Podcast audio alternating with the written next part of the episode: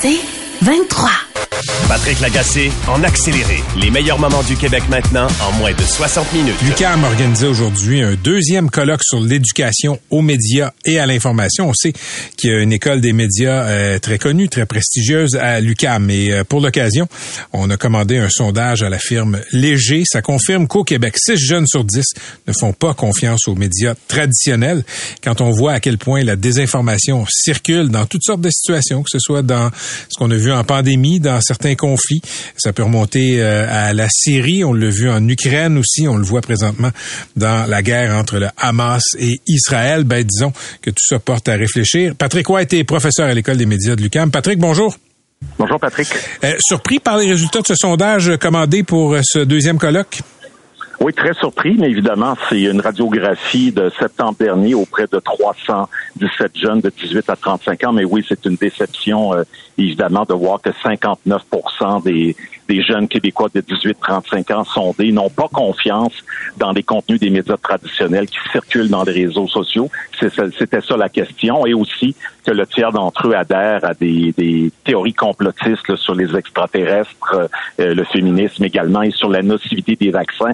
Donc, on voit effectivement qu'il y a un enjeu de confiance envers les institutions au sens large. Et cette méfiance-là, selon moi, est basée, entre autres, sur une méconnaissance de l'histoire en général.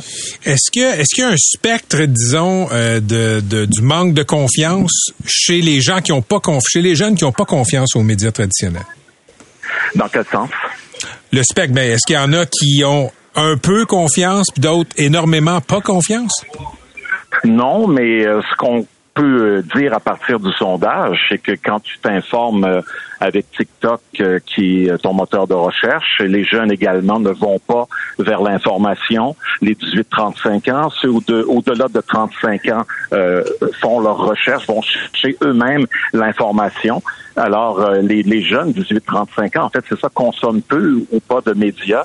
Les sources d'information, essentiellement les réseaux sociaux, YouTube, Snapchat, il y a des gens qui sont Twitch également. Donc, un, gros, gros travail d'éducation à faire, évidemment. Et effectivement, oui, euh, c'est alarmant de voir comment autant de, Québécois mettent en doute la fiabilité des, informations journalistiques qui viennent des médias traditionnels, des médias généralistes. On a une grosse côte à remonter, là. Je comprends, mais parallèlement, euh, parallèlement, Patrick White, il y a 37% des sondés, des jeunes, qui croient que le gouvernement cache des preuves de vie extraterrestre.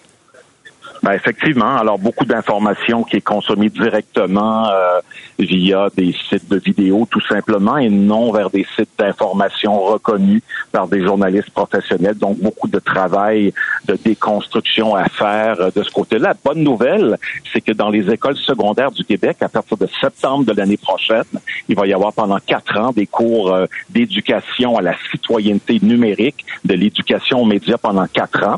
Ça, ça commence l'année prochaine et moi je pense qu'on va devoir l'élargir à l'école primaire et éventuellement aller plus loin, le rendre obligatoire dans les cégeps et même à l'université. Patrick, tu enseignes les médias à l'UCAM, tu as été journaliste euh, actif pendant des années. Est-ce que les est-ce que les médias ont une responsabilité, disons, pour la désaffection des jeunes face au contenu médiatique traditionnel? Euh, ben, c'est l'aspect répétitif des nouvelles. On le voit avec Hamas Israël, avec la pandémie également.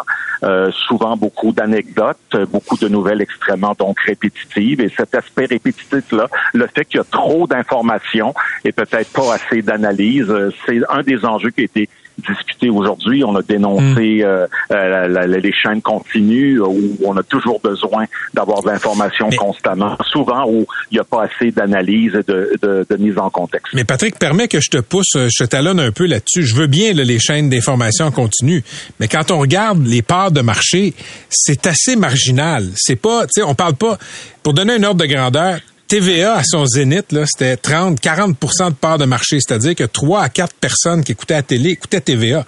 Euh, je pense qu'on est en bas de 5% euh, pour ce qui est de l'information continue. On peut pas dire que ça touche tout le monde. Non, non, puis les, les, jeunes, ils sont ailleurs aussi, ça c'est une réalité. Euh, il y a de moins en moins d'écoute de la part des jeunes de ces bulletins traditionnels-là qui, qui ont été des messes pendant des dizaines et des dizaines d'années. Est-ce qu'il y a des endroits dans le monde où il y a une éducation à l'information qui porte ses fruits puis qui, disons, vaccine un peu, immunise les gens contre euh, la désinformation et les théories du complot?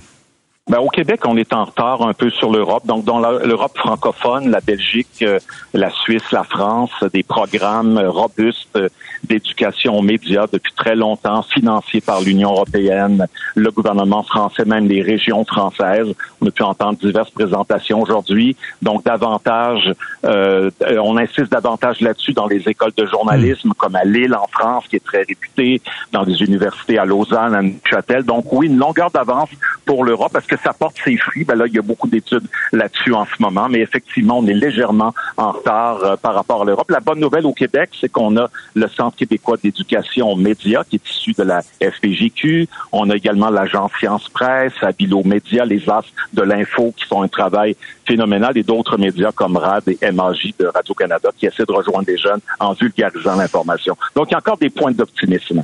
Merci, Patrick. Bonne journée. À la prochaine. C'était Patrick White, euh, ancien journaliste qui a travaillé dans plusieurs médias québécois et désormais à l'École des médias de Lucas. Patrick Lagacé en accéléré. Douzième jour de guerre entre Israël et Hamas. La situation est de plus en plus euh, tendue et le président des États-Unis a séjourné en Israël. C'est une visite euh, remarquée. Théophile Simon est journaliste indépendant basé à Israël. On le rejoint à Tel Aviv. Théophile, bonjour. Bonjour Patrick. Donc, OK, il y a eu ce bombardement hier à l'hôpital à Gaza. Les deux euh, clans s'accusent mutuellement. Le bilan des morts semble changer selon les versions. Qu'est-ce qui est clair? Qu'est-ce qui ne l'est pas? Absolument. Euh, la journée a été marquée par un échange de versions hein, de côté euh, côté israélien, côté euh, palestinien. Alors le, le, Hamas dit ce soir qu'il y aurait 471 morts, mais l'agence France Presse, qui cite un haut responsable du renseignement européen, sans le nommer, parle lui d'une dizaine de morts, entre 10 et 50. Par ailleurs, le Hamas affirme évidemment toujours que c'est Israël qui est à l'origine de la frappe. cette version a continué d'être défendue dans plusieurs pays du monde arabe. Il y a eu des manifestations toujours aujourd'hui hein, euh, contre euh, voilà pour euh, pour dénoncer cette frappe sur un hôpital prétendument israélienne, mais côté israélien, on affirme que ce serait en fait une, une roquette du djihad islamique, hein, un groupe rival du Hamas basé dans la bande de Gaza, mm. qui aurait explosé sur un hôpital. Et c'est d'ailleurs une version qui a été reprise par Joe Biden aujourd'hui. Théophile, vous êtes à Tel Aviv, vous n'êtes pas à Gaza, mais vous avez des collègues à Gaza. Est-ce que les journalistes là-bas, basés sur le terrain, euh, est-ce qu'ils peuvent vérifier de façon indépendante le nombre Par exemple, ça s'est déjà vu en visitant les morgues. Oui, alors euh, les journalistes sur place n'ont pas accès aux morgues, euh, ils n'ont pas accès aux chiffres officiels du Hamas. Hein. Le Hamas n'est pas un organisme connu pour sa transparence, évidemment, mais il y a eu de nombreux journalistes qui se sont rendus sur place, sur les lieux de l'hôpital aujourd'hui, qui ont diffusé des photos. Et ces photos ont été reprises par de nombreux experts en, balistique, en analyse euh, militaire, et, ces photos justement montrent l'absence de cratères importants qui semblent montrer qu'il n'y aurait pas eu de bombes de gros tonnage qui seraient tombées sur l'hôpital, puisqu'il y a, y a un il n'y a qu'un petit cratère et qu'il n'y a n'y a que quelques voitures qui ont été euh, euh, enflammées et certaines voitures étaient euh, presque indemnes. pareil pour les bâtiments, les bâtiments n'ont pas été soufflés par l'explosion, ne sont pas effondrés. Donc cela, ces, premières images rapportées par les journalistes semblent plutôt accréditer à ce stade la thèse israélienne, c'est-à-dire celle d'une d'une roquette qui se serait désintégré et qui serait tombé sur l'hôpital. OK, donc on va suivre ce, dossier-là, mais il faut admettre là qu'il y a une différence entre quelques dizaines de morts et euh, 500 morts. Parfait. Euh, Joe Biden, le président américain, est arrivé, euh, a séjourné en Israël. Comment ça a été perçu là-bas? Très bien perçu. On a vu toute la journée dans les dans les rues de Tel Aviv des, des, enfin, des affiches de remerciements pour la Biden est le premier président américain à venir en Israël en temps de guerre. Ça a été dit par Benjamin Netanyahu, ça a été dit par Biden lui-même. Et, Joe Biden avait un message hein, pour les Israéliens vous n'êtes pas seuls, vous n'êtes pas seuls. Il l'a répété à de nombreuses reprises. C'est vraiment un message d'unité que Joe Biden a voulu montrer euh, en venant ici aujourd'hui en Israël. Ok, Israël a par ailleurs, euh, Théophile, autorisé l'entrée d'aide humanitaire dans Gaza depuis l'Égypte.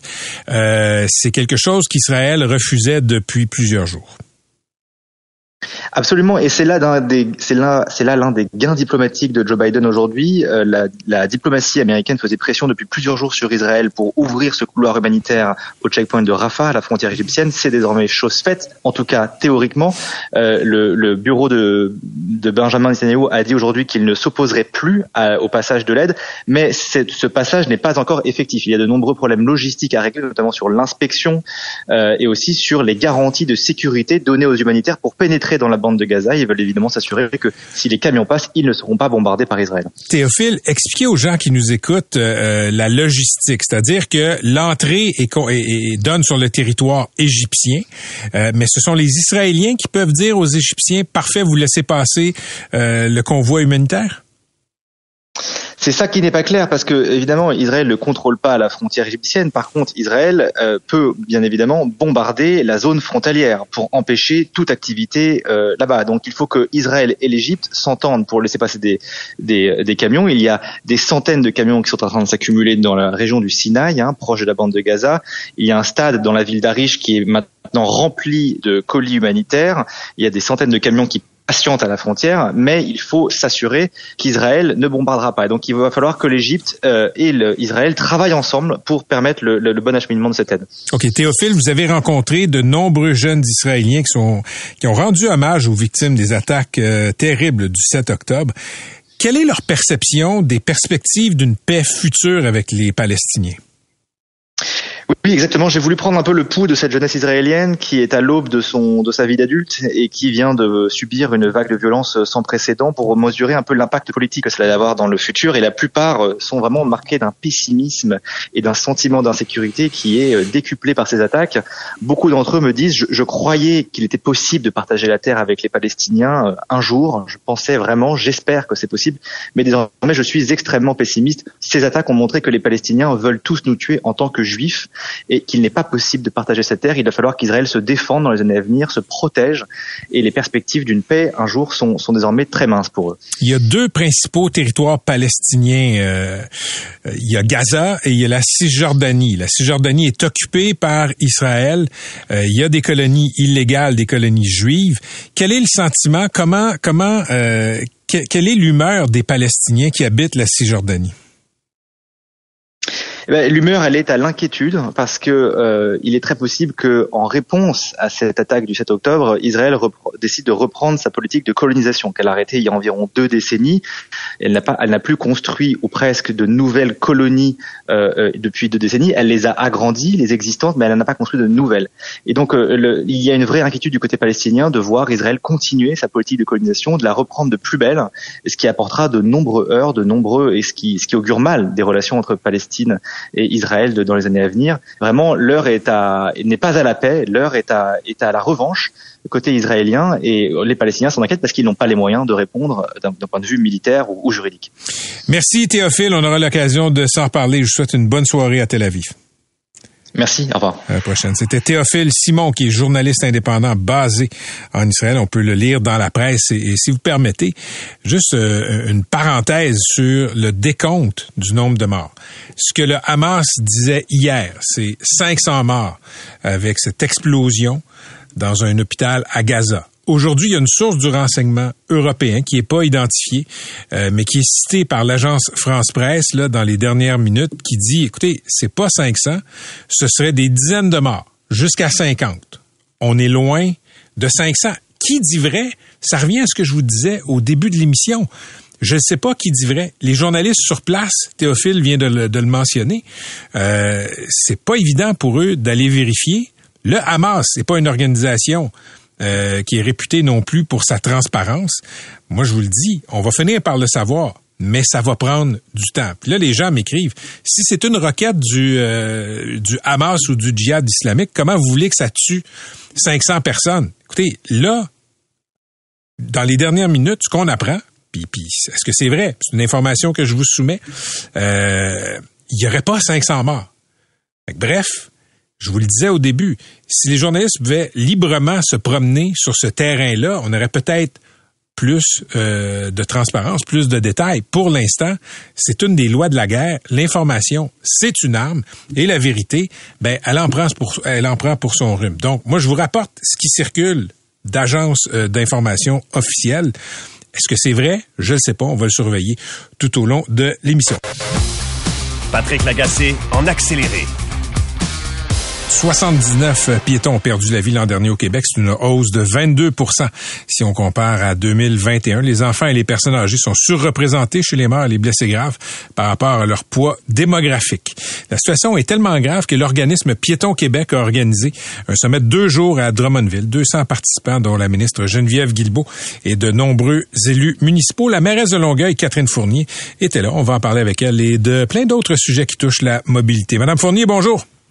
Oui, bonjour. D'abord, euh, écoutez, je veux revenir sur, euh, vous avez fait des déclarations intéressantes pendant ce sommet de Piéton Québec. Vous avez expliqué que oui, c'est vrai que parfois, il y a beaucoup d'opposition de citoyens à des nouvelles façons de se déplacer, comme les pistes cyclables, mais vous avez dit que pas les seules personnes qu'il faut écouter, il y a des gens dans le débat qui, euh, qui ne se font pas entendre. À fait. Euh, on, le sait bien, quand on organise euh, des, consultations euh, publiques, on réussit pas à rejoindre l'ensemble des segments de la population et notamment les enfants. Puis j'ai tenu à en parler hier dans, un, dans un panel auquel j'ai participé au sommet de, de Piétons Québec parce qu'évidemment, les enfants sont parmi euh, souvent les, malheureusement les, plus grandes victimes euh, d'accidents euh, d'accidents de la route, que ce soit des, des, blessures mineures ou malheureusement parfois parfois graves, voire pire. donc, je pense que c'est important lorsqu'on réfléchit aux enjeux de mobilité de mettre les, les usagers plus vulnérables également là au cœur de nos réflexions et notamment les enfants qui n'ont pas nécessairement la possibilité de venir s'exprimer ou encore euh, les personnes âgées qui justement vivent certains défis de mobilité et qui se déplacent pas nécessairement lors de consultations publiques. Globalement, euh, Madame la mairesse, là, comment ça se passe à Longueuil quand vous voulez, disons, discipliner, atténuer la vitesse de circulation, quand vous voulez aménager des pistes cyclables? Est-ce qu'il y a beaucoup de levées de boucliers chez vous? En fait, la majorité de la population souhaite avoir accès à des aménagements qui soient sécuritaires. C'est des demandes qu'on reçoit très, très fréquemment de la part de, de citoyennes, de citoyens, de, de parents, de conseils d'établissement d'école. Euh, là où le bas blesse davantage, c'est lorsque, euh, par exemple, un nouvel aménagement va venir changer une habitude. Euh, donc, tout le monde veut une, un trottoir, une piste cyclable, mais lorsque ça enlève des cases de stationnement devant la maison, par exemple, sur l'entrée de la rue, hmm. ben alors là, souvent, euh, on peut on, peut recevoir certaines certaines critiques, certaines certaines plaintes, parce qu'on a l'habitude d'utiliser la voie publique pour des fins parfois personnelles lorsqu'on on reçoit de la visite, puis tout ça, puis je le, je le comprends très bien, puis je suis également très sensible au fait que ça peut modifier les des, des, habitudes qui sont euh, bien ancrées euh, chez tout le monde. c'est sûr que c'est pas la même chose de vouloir un aménagement puis d'en subir euh, des répercussions là, dans son dans son quotidien.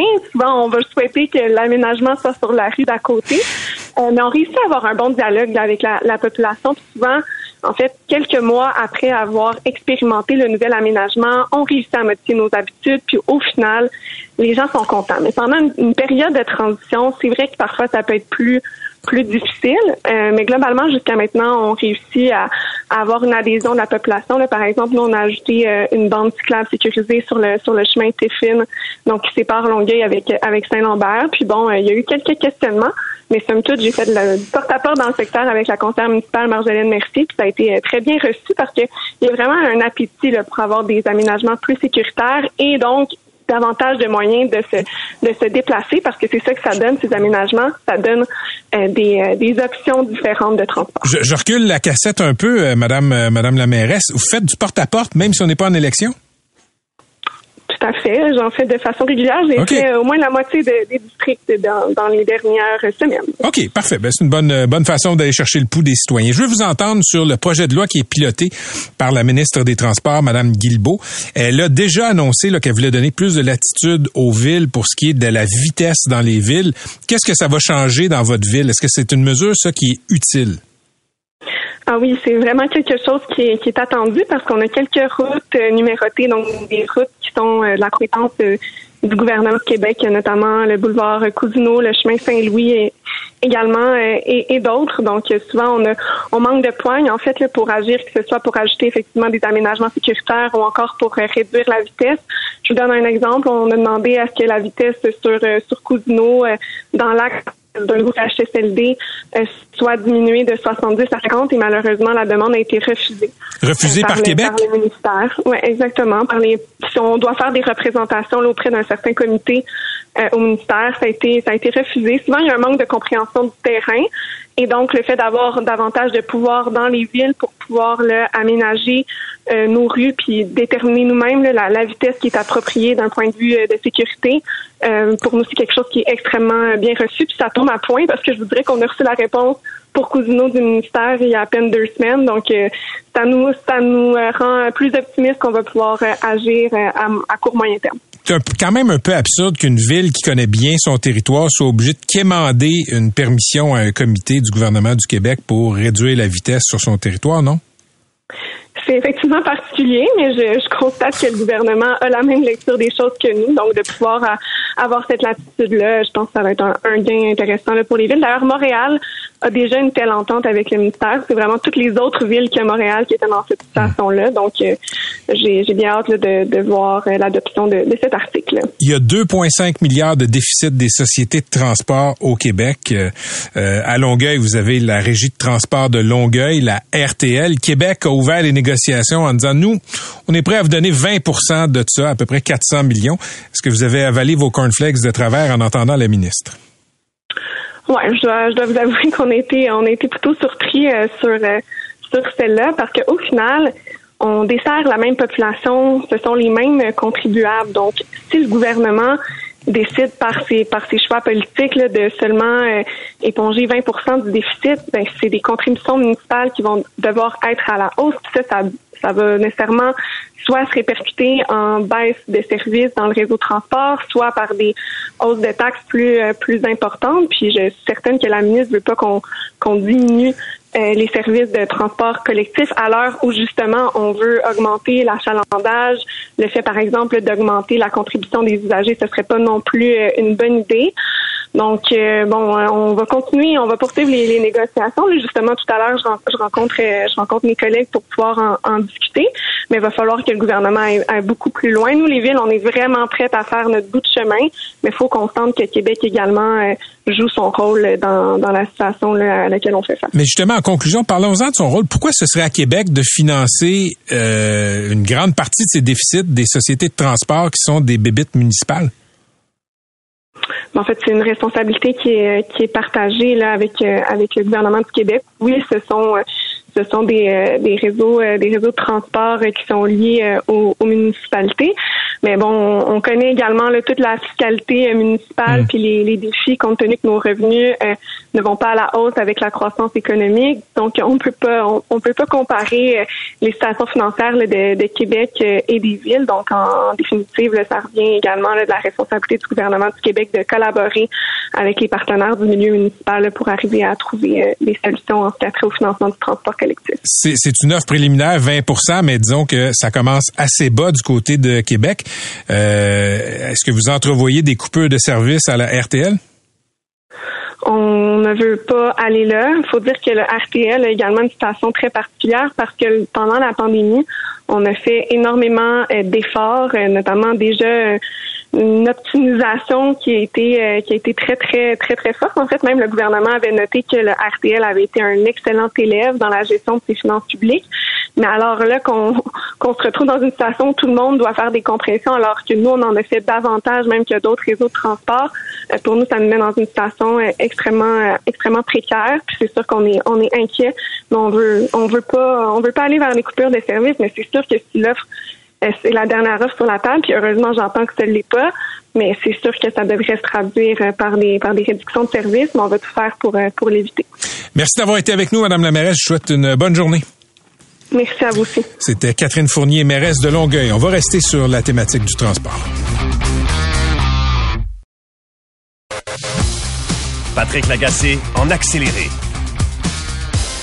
On termine l'émission avec Dr Pierre Marcelet, interniste, intensiviste et président de ce qu'on appelle la mission du docteur Marcelet. C'est un spécialiste du don d'organes et je vous le dis, on va peut-être un peu changer votre point de vue là-dessus à propos euh, du consentement universel et les cartes de donneur. Pierre, bonjour. Bonjour, Patrick. Euh, on a souvent parlé, vous et moi, de euh, dons d'organes. Et là, il y a un projet. Il y a, en tout cas, euh, à Québec, les parlementaires viennent de voter à l'unanimité pour la tenue d'une commission parlementaire pour simplifier le don d'organes. Il y a cette pensée que si le consentement au don d'organes était présumé par défaut, on pourrait récolter plus d'organes. Et vous, vous le dites souvent, c'est pas vrai. En fait, c'est c'est pas là le problème. C'est quand on, voit le, consentement comme étant une source de, de, de manque d'organes, c'est qu'on n'a pas compris. Euh, c'est pas un problème de consentement, c'est un problème de prendre les organes qui sont disponibles. Euh, les endroits où ça se fait dans le monde, par ben, exemple, le plus performant, c'est l'Espagne. Le consentement présumé est là depuis longtemps. Mais euh, l'Espagne, malgré le consentement présumé, comme ce qu'on on, parle aujourd'hui, là, euh, malgré ça, ça donnait pas de résultat parce que ça a été instauré en 79 euh, en Espagne. Puis jusqu'en 89, il y avait très peu de donneurs en Espagne. Puis en 89, ils ont changé la structure. Puis c'est là que c'est explosé. Donc c'est arrivé, le consentement présumé était là, bien avant que ça s'améliore en Espagne. Puis l'amélioration en Espagne, ça repose pas sur le consentement présumé. Donc si, si, si, je résume, là où on a des bons taux de récolte d'organes chez des gens qui malheureusement ont des accidents, puis bon, dont on peut prélever les organes. Euh, c'est que dans l'hôpital, il y a une bonne infrastructure pour avoir un lit, avoir du personnel, etc. Ça tient pas juste à la carte de don d'organes. Tout à fait. Le, problème n'est pas un problème de consentement. C'est la pensée magique, c'est de c'est de penser que la solution elle est simple alors qu'elle n'est pas à ce point simple. Le problème n'est pas là. Euh, si vous avez un donneur d'organes dans un hôpital, il tombe en compétition pour les ressources. Et vous, si vous avez un lit de soins intensifs qui vous reste, vous avez une jeune patiente de 16 ans qui vient d'avoir un accident de la route, puis un patient qui est en mort cérébrale, ben vous serez tenté de soigner et de sauver la jeune femme de 16 mhm. ans parce mhm. qu'il y a encore une vie à sauver là. Donc parce que vous êtes en compétition de ressources, le donneur sera toujours le moins important, même s'il peut sauver plusieurs vies, parce que c'est pas des vies que vous avez immédiatement là sous votre sous vos soins, mais c'est des vies ailleurs, ce qui fait que pour vous, c'est important de sauver la vie de, votre patient à vous. Donc, il faudrait pas qu'on soit en compétition de ressources. Il faudrait que les ressources soient faciles d'accès. C'est quoi une bonne infrastructure dans un hôpital pour s'assurer que on, a le temps, l'espace, les ressources pour prélever les organes? Bien, ça prend des ressources réservées pour ça. Si vous faites un infarctus à soir, là, ils vont vous amener dans un hôpital où on va appeler une équipe qui va rentrer pour vous faire une angioplastie d'urgence. Faut pas que je prenne un, un lit de soins intensifs. Ben en fait, il faut que vous preniez un lit soins intensifs qui est réservé à ce okay. Il ne faut pas que vous enliez un lit à quelqu'un d'autre.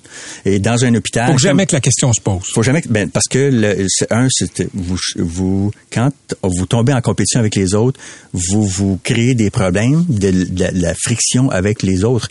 Avec raison, ils veulent soigner leurs hmm. patients. Si un chirurgien veut opérer le cancer de sa patiente, puis ben il peut pas opérer parce qu'il manque un lit de soins intensifs parce qu'il est occupé par un patient décédé, ben euh, tout le monde sera pas content. Docteur Marcellet, vous parliez de l'Espagne. Dit que c'était, si j'ai bien compris, l'Espagne c'est une sorte de, de, de premier de classe en matière de récolte de dons d'organes. Qu'est-ce qu'ils ont, qu'est-ce qu'ils ont changé pour devenir si euh, euh, si exemplaires? Ben, En fait, eux, ils ont d'abord un mis à la, disposition des médecins des lits soins intensifs des coordonnateurs dans les hôpitaux.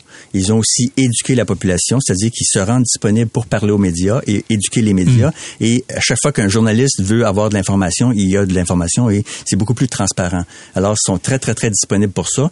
Et je peux vous dire qu'il y a pas longtemps, il y avait plus de 200 coordonnateurs euh, en Espagne, en don d'organes, qui travaillent à temps plein. Est-ce que ça, c'est beaucoup plus que ce qui se fait au Québec? Et en Espagne, au prorata de la population, quoi, on récolte plus d'organes? En Espagne, on transplante euh, environ environ 100 euh, à 115 personnes par million. Alors qu'au Québec, euh, on va transplanter autour de 40, 45 personnes hmm. par million. Donc, grande différence. Ils, font plus que le double que ce qui se fait. Et mais le potentiel au Québec, on pense dit bon, les gens signent pas leur carte, c'est pas un problème de signature de carte. Le potentiel au Québec, là, même si on fait 20 par million, le potentiel est plus de 100 par million. Euh, il y a, il y a un, un côté méconnu du don d'organes je signe ma carte de don d'organes, je dis oui, si je décède, je veux qu'on puisse donner mes organes. Expliquez ce qui se passe si la famille s'objecte. Bon, les gens vont penser, la plupart des gens vont dire, ben la famille ne respecte pas la volonté euh, de, la personne défunte. J'ai vérifié à chaque fois qu'une famille a renversé une décision, dans leur tête, de leur point de vue, c'est jamais avoir renversé la décision de quelqu'un. C'est dans ces circonstances-là la personne aurait pas souhaité ça. Donc, ils sont en train de rester, parce que plus important pour eux que pour nous même de respecter la dernière volonté. Mon frère aurait jamais imposé à ma mère une attente de quatre jours avant d'être prélevé. Quand il a signé sa carte, il pensait que ça se ferait tout de suite. Alors, si vous me dites ça va être prélevé juste mercredi prochain, mon frère aurait dit non et c'est non. Ben, ben, c'est comme ça qu'il le voit. La famille peut s'objecter à la volonté du défunt. Oui, la famille peut s'objecter et la famille nous transmet la, les parce qu'une personne peut dire j'ai signé ma carte puis changer d'idée ou ah, quand il a signé sa carte il savait pas que c'était ça. Une autre, un autre point important c'est que la mort cérébrale qui est la majorité de nos donneurs d'organes est pas facile à comprendre même chez bien des professionnels. Mhm, mhm. Alors si je vous dis votre fils est mort puis vous me dites euh, non je vous crois pas docteur, on parle pas de don d'organes. Alors euh, dans ce cas-ci, votre fils a signé sa carte, il est en mort cérébrale, son cœur bat encore, il est encore, la peau est chaude et rose, puis vous me dites, docteur, je vous crois pas, mais si la loi me dit, ben de toute façon, je peux les prendre pareil, là, dans votre tête, là, j'ai volé les organes de votre fils, j'ai tué votre, parce qu'il n'était pas mort pour vous. Donc, une famille n'est pas en train de contredire le don d'organes, est en train de dire non, non, non, là, là, vous ne pouvez pas prendre les organes, il n'est pas mort. Donc, il n'y a pas seulement les règlements, les infrastructures, il y a aussi l'humain l'éducation et il faut former les médecins aussi à être capable d'expliquer ça aux familles. Oui, parce que si on fait ça dans un cadre de porte euh, à la va-vite, ben, le consentement est plus difficile à venir. Ouais. Toujours un plaisir, Pierre Marcellet. Merci beaucoup. Plaisir. Pierre Marcellet, qui est un apôtre du don d'organes euh, au Québec, qui a terminé l'émission avec nous. Merci tout le monde, ça a été un plaisir. On se retrouve demain, 15h. Patrick Lagacé, en accéléré. C'est 23.